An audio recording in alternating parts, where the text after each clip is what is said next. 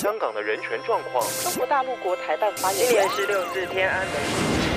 从新闻看见真实的中国，欢迎收听《中国这一刻》。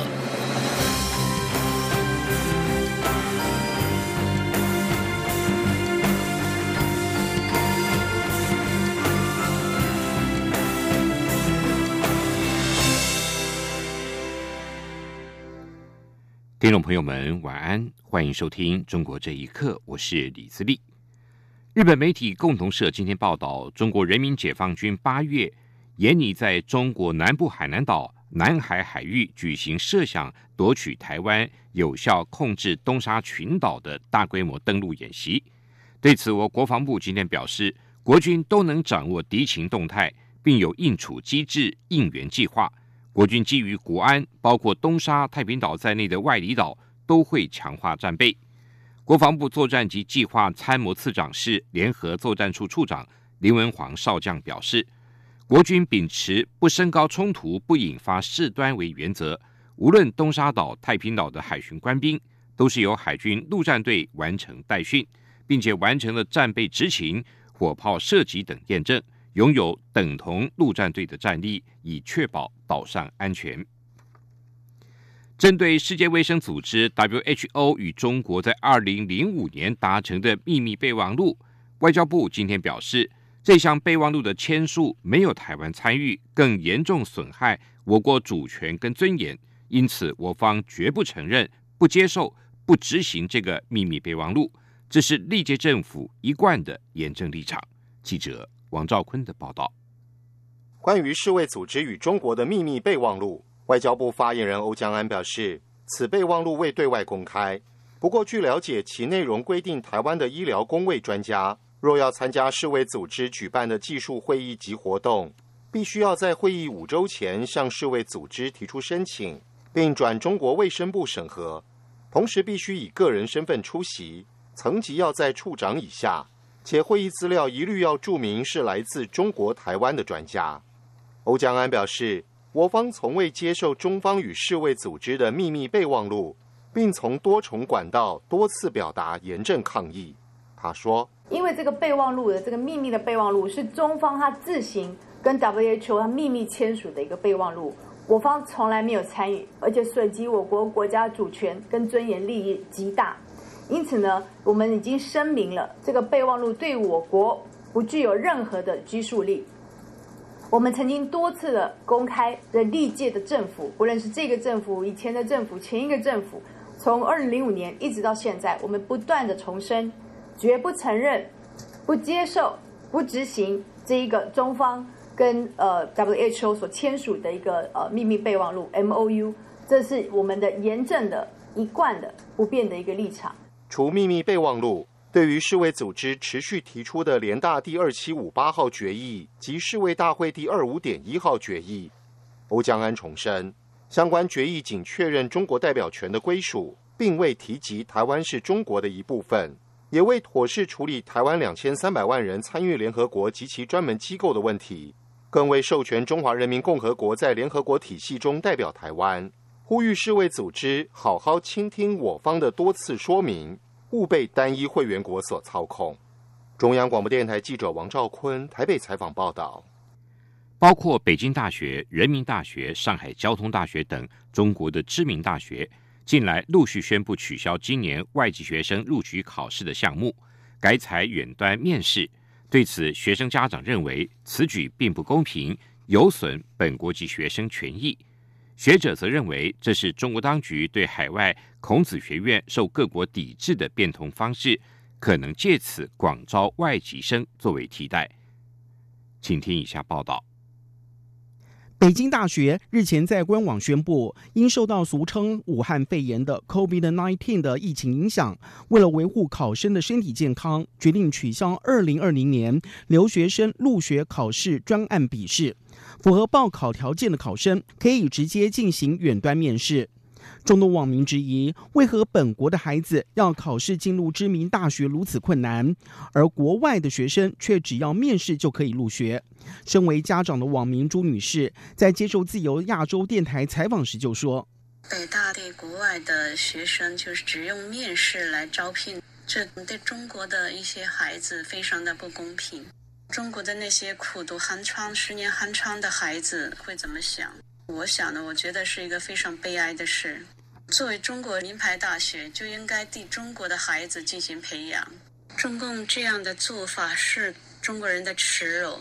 中国教育学者史大军认为，这样政策是近年海外孔子学院在国外挫败后的新的方向。面对西方国家压力，现在改把外国学生请进来，为的是把中国经验、中共的价值观灌输到外国年轻人的头脑里。他说：“不光是清华、北大，好多学校都在这个开展外籍学生免试入学。”事实上是中共大外宣的一个孔子学院在国外挫败之后，它的一个新的一个方向吧。因为中国的大学本身它已经没有真正的这种大学的职能了，因为无论是在理工的教育还是在这个文科的教育，事实上它都非常的偏向一种大外宣的这种功能。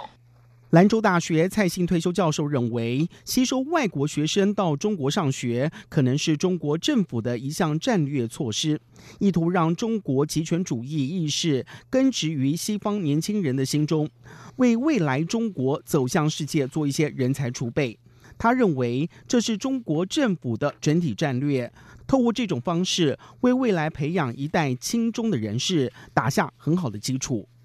央广新闻整理报道。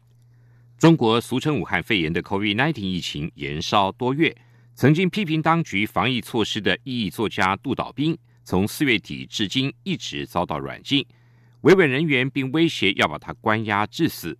另外，维权人士欧标峰透露，杜导兵的家属也遭到当局严厉威胁。请听一下报道。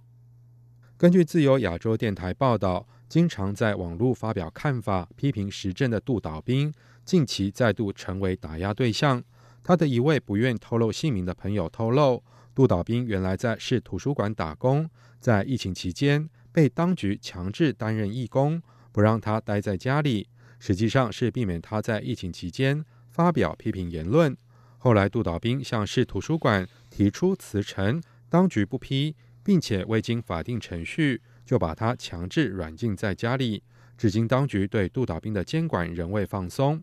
杜导兵朋友表示，当局对杜导兵的连串打压是出于报复。他说：“应城呢有个小区就说不满地方政府给他们配送的蔬菜，封城期间卖的菜太贵，那个小区的业主大家一起去反抗，最后呢这个事情闹得很大，将他抓起来是因为说他参与了那个小区的业主大家一起去反抗。”发布了相关业主这个不满疫情封城期间的相关的规定呢，这个名义抓的他，又派人安排两个小混混在路上把他打了一顿。维权人士欧标峰透露，杜导兵的家属也受到当局严厉威胁。他说：“我有听说，呃，杜导兵的太太的话，呃，遭遭到当局的这种警告，甚至是恐吓。”啊，甚至说以这个杜导兵的这个生命安全作为这个要挟，呃，禁止他对外公开发声。欧标峰表示，杜导兵一直比较关注公共事务，也勇于公开批评执政当局。有消息指出，武汉肺炎疫情爆发初期，杜导兵曾经力挺清华大学学生许章润，发表批评当权者的文章。他在上个月也曾经透过网络呼吁当权者公开透明，接受批评意见。杜导兵曾经在地方政府任职，六四事件改变了他的思想作为。最近几年，经常在网络发表文章，表达不同意见。两千零四年，他曾经被裁定煽动颠覆国家政权罪，判监三年，并且获得缓刑。但是他提出无罪上诉，被驳回之后，缓刑被撤销，随即入监服刑。以上新闻由央广整理报道。中国学者张雪忠因为致函全国人大代表，呼吁国民致宪，十一号遭上海警方逮捕，约二十四小时后获得释放，返回住处。他本人在今天凌晨透过网络报平安。受到俗称武汉肺炎的 COVID-19 疫情影响，中国两会、全国人大跟政协会议延宕到五月二十一号陆续揭幕。张雪忠发表公开信指出，人大代表不是中国人民自由选举产生。缺乏国民的授予和委托，因此现行的宪法根本不是一部真正宪法，不能体现全体国民政治意志。张学忠二零一三年就因为公开呼吁中国实施宪政，遭华东法政大学停职解聘。二零一九年再被吊销律师的职业证。即便如此，他近日发表了致十三届全国人大三次会议全体代表的一封信，仍然要求当局尽早启动国民制宪、释放政治犯、开放党禁报禁等。张学忠在信函中强调，宪法应该是全体国民政治意志的产物，但中国现行的宪法制定并没有包括国民参与的程序。全国人大既是由宪法创造，又是创造宪法的，使得中国宪法根本是一部伪宪法。他也批评民权在中国不受重视，宪法规定人民必须接受某个政党的领导，根本谈不上一切权利属于人民，十足的荒谬。为了帮助 COVID-19 疫情受害者的家属，旅美公益人士杨占清跟法律顾问团合作，为十多位中国受害者家属提供法律援助。由于受害者家属和维权律师遭当局的警告。诉讼计划仍然停滞不前。另外，在美国多宗因为疫情损失起诉中国当局案，则顺利进入法律程序。分析指出，美中两国对待法律诉讼的态度，反映出各自社会中民众跟国家的不同关系。请听以下报道：中国民间公益组织长沙赋能的负责人杨占清在二月底宣布，协助武汉肺炎受害者家属索赔公告之后。并随后成立了新冠肺炎法律顾问团，已经有十多人取得联系，表达起诉中国政府的愿望。但是这些受害者家属之后是纷纷受到当局的威胁。有家属透露，警方上门警告要考虑未成年孩子的求学跟生计问题。也有家属表示，多次被传去问话，遭到当局告诫不可以接受外媒的采访。杨占清在接受自由的电台访问时表示，当局的强力施压令这些家属踟蹰不前。他说。我觉得他们是在观望，一方面看有没有哪一个家属往前冲，他们会跟着冲；然后另外呢，看有没有人得到赔偿补偿，呃，这样他们可能会继续。杨占清并且表示，这些受害者家属描述的家人死亡的经过可能非常的恐怖，当局不愿让他们在法庭上陈述这些令人不安的细节，于是竭力阻挠他们对于政府提起诉讼。而在美国发起有关疫情的诉讼案就容易多了，其中最受到瞩目的就是伯曼法律事务所代理的诉讼案。在三月中旬，四名佛罗里达州的居民和一家体育训练中心委托了这家当地律所起诉中国当局，指控中国没有及时披露疫情的资讯，引发全球大流行，并且要求做出赔偿。美国大学访问学者、中国维权律师陈建刚表示。疫情面前，美中两国对待法律诉讼的态度，反映出各自社会中民众与国家的关系。他说：“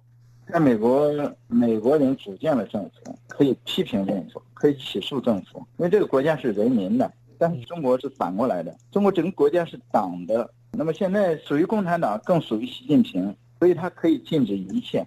陈建刚也透露，中国当局在得知疫情受害者家属试图提起诉讼之后。就委托各地司法局约谈多名的维权律师，并对他们口头传达了多项的严厉指示。他认为，当局之所以如此惧怕这类官司，就是因为可能挑战执政者的合法性。央广新闻整理报道：美中投资计划十一号公布的最新分析显示，二零一九年中国在美国投资跌到了五十亿美元，略低于前一年，也是十年前全球金融危机以来最低的。这份分析认为，中国在美国投资的减少是因为中国在对外投资方面的限制，美国加强监管，中国经济成长趋缓，两国关系更趋紧张所导致。随着武汉肺炎蔓延世界各地，夺走了二十七万六千多条人命，超过四百万人感染，美中关系近几周来更趋恶化。美国总统川普八号表示，尚未决定是否结束所谓的美中第一阶段贸易协议。在川普说这话的几个小时前，两国的首席贸易官才承诺要尽管疫情重创经济，仍会积极落实贸易协议。根据这份分析，二零一九年美国在中国投资略增到一百四十亿美元，高于前一年的一百三十亿美元。但这场疫情对中国的美国企业带来的压力，让人产生是。